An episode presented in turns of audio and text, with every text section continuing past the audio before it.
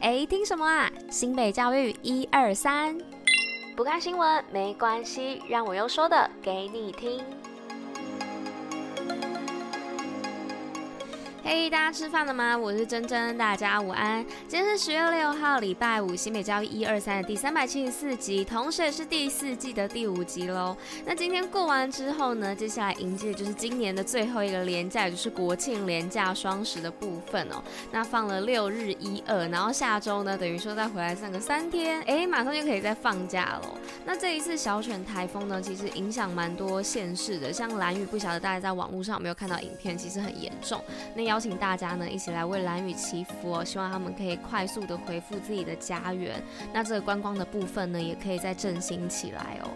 好啦，那接下来呢，就让我们进入今天的爱运动跟新闻吧，Go Go！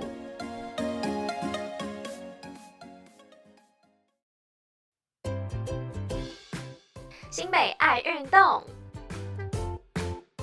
那今天爱运动的部分要来报什么呢？是杭州亚运成绩公告。那杭州亚运呢，已经进入到了比赛尾声。那中华队呢，依旧缴出了不少的好成绩哦。那恭喜林玉婷选手呢，夺下拳击女子五十七公斤级金牌的殊荣。那金牌战时呢，玉婷以五比零哦击败哈萨克的好手。那不仅呢，在为中华队增添一金，更如愿写下台湾亚运女子拳击首面金牌的新历史哦。那回顾玉婷。本届的参赛历程呢，从十六强开始过关斩将，那一路坚定自信的挺进金牌战哦，那最终呢登顶夺牌，那成功诠释了他的名言：相信自己，我做得到。那接下来玉婷的目标呢是明年的巴黎奥运，希望呢她也能顺利的拿下好成绩。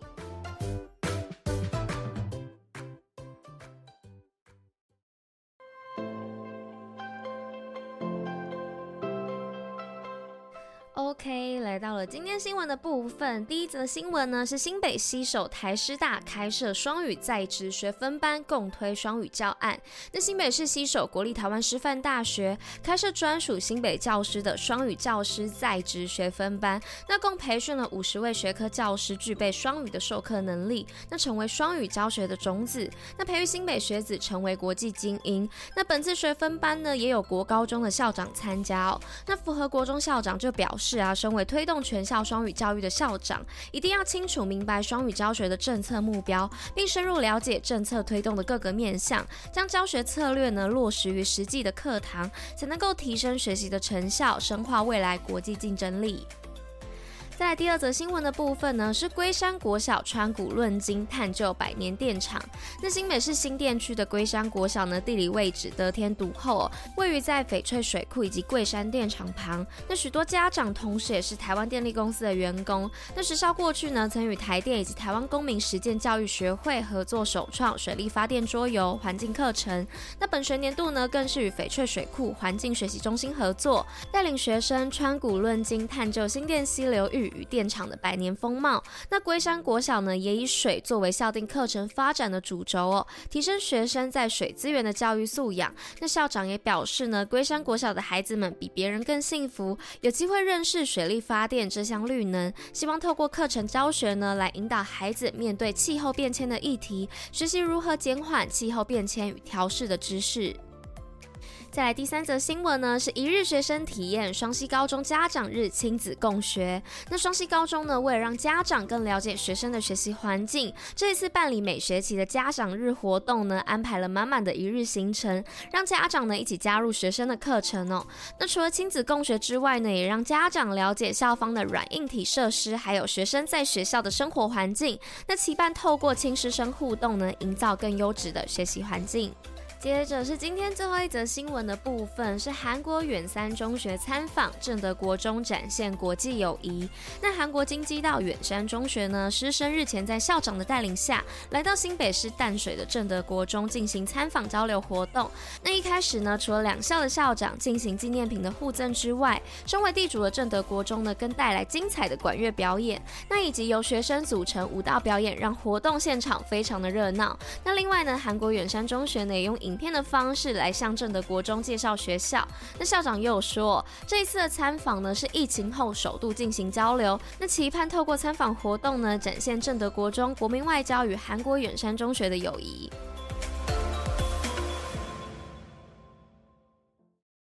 今天五四三什么？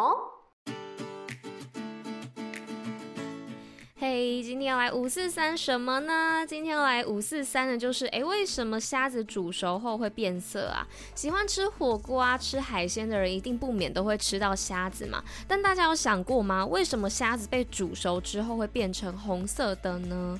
那在一般的状况下啊，虾子的外壳都是蓝蓝绿绿的。那它们变色的关键呢，是在于它们的甲壳蛋白质的变化。